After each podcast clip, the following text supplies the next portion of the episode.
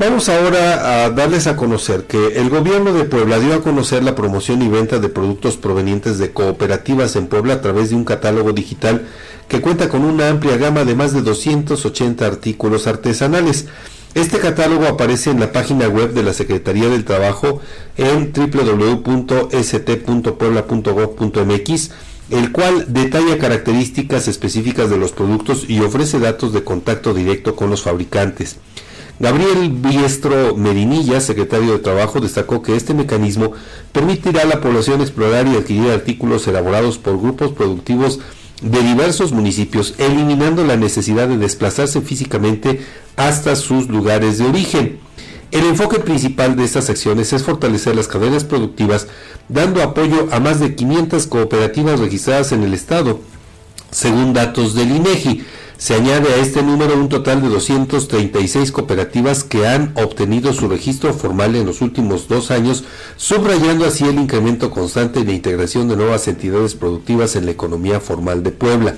En palabras del secretario Biestro Medinilla, este catálogo representa un complemento estratégico a otras iniciativas que la Secretaría del Trabajo promueve en beneficio de los grupos productivos organizados.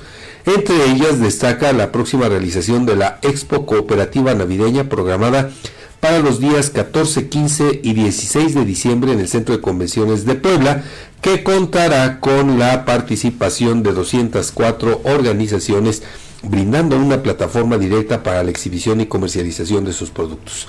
Y en este sentido, Fabián, a mí me llama la atención, te acordarás tú a propósito de este programa del Instituto Tlaxcalteca de la Juventud con el obsequio de em, estas, estos triciclos. De carga. ¿No se pudo pensar en algo así más o menos? Pues son visiones distintas a fin de cuentas, ¿no? Visiones eh, distintas. Y bueno, en el caso del el programa este que tú refieres, pues copiado, plagiado, fusilado de la señorita Laura, eh, pues eh, hasta la fecha no tenemos eh, algún indicio de finalmente cuántas personas, cuántos jóvenes, pues resultaron beneficiados o resultarían beneficiados con esta genial estrategia. Por supuesto. Con esta idea grandototota. Y, y fíjate, ahorita estoy acordándome que ha habido algunas muestras aquí en Guamantla donde jóvenes eh, emprendedores que sí, ya sea con productos de pulque, de panadería, es que lo que quieras. ¿eh? hay, Edgar. Sí, claro. Es que, eh, te digo, para las autoridades es más fácil recurrir a acciones populistas como estas, que, que aparte, como lo hemos dicho, no le abonan en nada a la formalidad y no realmente incentivar a los jóvenes a que se inserten de manera activa, con todas las de la ley, a el sector formal.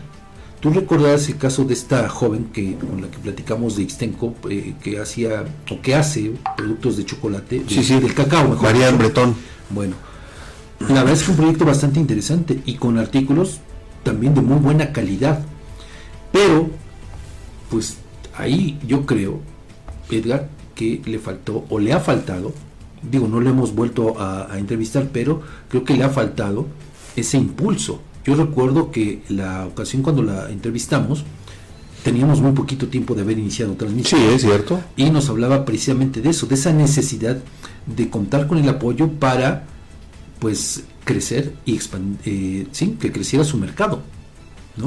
Fíjate que... Pero, pues, eh, repito, esa, esa visión no la tienen las autoridades, Edgar, cuando tendría que ser precisamente lo contrario. Yo por eso en su momento con la nota de este programa lo contrapunteaba con el programa de los ninis, de los jóvenes construyendo el futuro, ¿no? Sí, sí, sí. Porque, pues, una, realmente ni los apoyas, no haces tampoco nada para insertarlos a la economía formal, ¿no?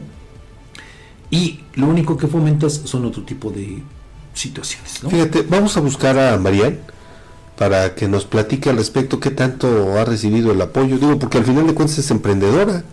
Y también me voy a dar la tarea de buscar a la organizadora de este expo, expo este grupo mestizo, algo así, aquí en Huamantla, que también tiene, eh, la, la idea fue formar un grupo de jóvenes emprendedores para que expusieran sus productos y algunos ya incluso con sus pequeñas empresas, con sus negocios, pero trabajando dentro de la formalidad, Fabián.